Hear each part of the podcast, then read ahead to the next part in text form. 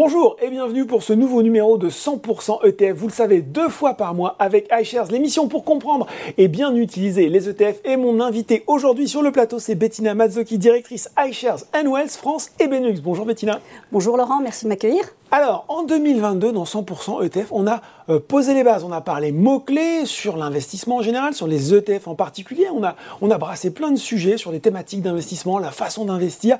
On avait envie pour cette nouvelle saison d'aborder un cap un petit peu différent avec des émissions euh, spéciales dédiées aux jeunes, aux femmes et aux experts. Avec vous, on fait le premier numéro dédié aux femmes. Et là, j'en vois déjà qui, derrière leur écran, se disent Mais allons, bon, euh, pourquoi il faut dédier comme ça une, euh, une émission, plusieurs émissions, puisqu'on on va voir qu'il y aura toute une série aux femmes dans 100% ETF Tout à fait, Laurent. Et on a abordé euh, ce sujet sur ce plateau avec vous.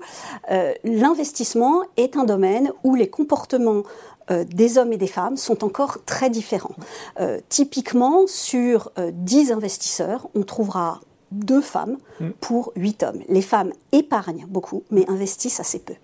Euh, à cela s'ajoute le fait qu'elles gagnent en moyenne moins que les hommes, en moyenne 15% de moins mmh. au cours de leur mmh. carrière, qu'elles sont plus susceptibles de faire euh, des interruptions de carrière au travail à temps partiel, mais qu'en revanche, elles vivent plus longtemps, 7 ans de plus euh, en moyenne dans les pays développés. Donc euh, mécaniquement, moins d'argent, moins de revenus sur une durée plus longue, ça fait une retraite inférieure, mmh. et une retraitée française touche en moyenne 30% de moins qu'un homme. 30% Donc de moins, voilà, c'est considérable. Il est crucial de prendre en main son avenir financier pour les femmes. Je vous reprends sur ce que vous disiez, Bettina, sur la différence entre épargne et investissement. Où est-ce qu'on place la frontière entre les deux? Alors, en effet, les femmes sont d'excellentes épargnantes, euh, mais mettre de l'argent de côté sur un support qui a euh, une rémunération faible, mm. type livret A, mm. type fonds en euros d'un contrat d'assurance vie, expose euh, ces, économies mmh. à une euh, érosion, à une dévalorisation systématique. L'inflation qu'on connaît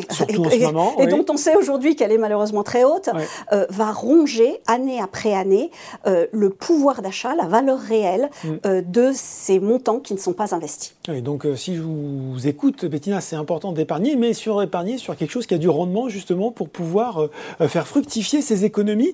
alors là, ça va sans doute faire écho à beaucoup de femmes qui nous regardent. Euh, maintenant, comment on raccroche les wagons avec notre émission 100% ETF alors, quand on demande aux femmes euh, pourquoi elles sont aussi frileuses vis-à-vis de l'investissement, mmh. Trois raisons sont avancées. Euh, la première, c'est qu'elles pensent ne pas avoir euh, assez de connaissances, peut-être, de fonds, oui, de, connaissances.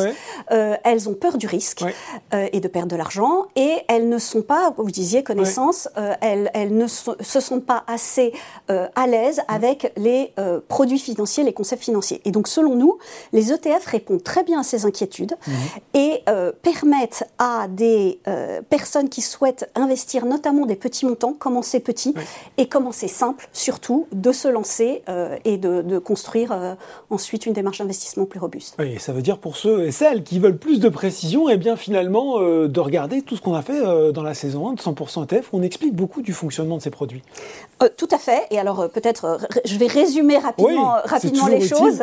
alors les ETF indéniablement sont des produits qui exposent l'investisseur à une perte en capital, comme la plupart des placements. Ils ont en revanche deux avantages qui sont très clés mmh pour euh, euh, un, investisseur. Le premier, c'est qu'ils permettent d'investir, je l'ai dit, des montants euh, modestes mmh. avec une dizaine, une vingtaine d'euros. Vous pouvez déjà investir dans un ETF, vous pouvez le faire tous les mois, ce qui vous permet de constituer un capital sur le long terme. La deuxième chose, c'est qu'ils permettent d'investir à, bas coût. Mmh. si on regarde la différence entre les frais chargés par un ETF et les frais chargés par un fonds traditionnel on voit que l'ETF a des frais inférieurs de 5 à 10 fois à celui euh, des, fonds, des fonds plus traditionnels. Et, qui dit moins de frais de gestion euh, dit plus de capital pour, euh, pour votre projet. on dit aussi souvent que les ETF sont simples, c'est un produit simple pour investir. C'est vrai?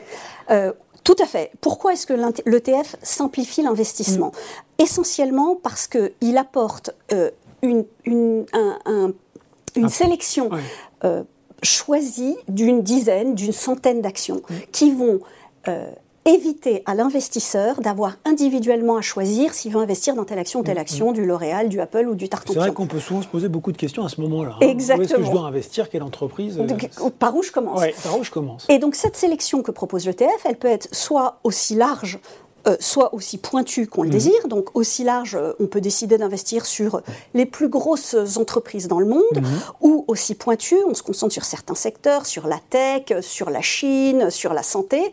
Euh, donc l'ETF est vraiment une solution clé en main pour diversifier un portefeuille pour diversifier un investissement avec des montants modestes. Alors Bettina, on vient de voir, les ETF, ils sont abordables, ils sont simples. On l'a vu hein, d'ailleurs dans la première saison de 100% ETF, il y a quand même cette notion du risque, le risque et cette peur qu'on a bah, de perdre l'argent qu'on met de côté pour ses enfants, pour un projet futur. Et on voit que c'est d'ailleurs un thème important pour les investisseuses. Est-ce que les ETF, il y a aussi cette notion du risque ou est-ce que c'est presque le placement magique Il suffit d'investir un petit peu, de se laisser porter?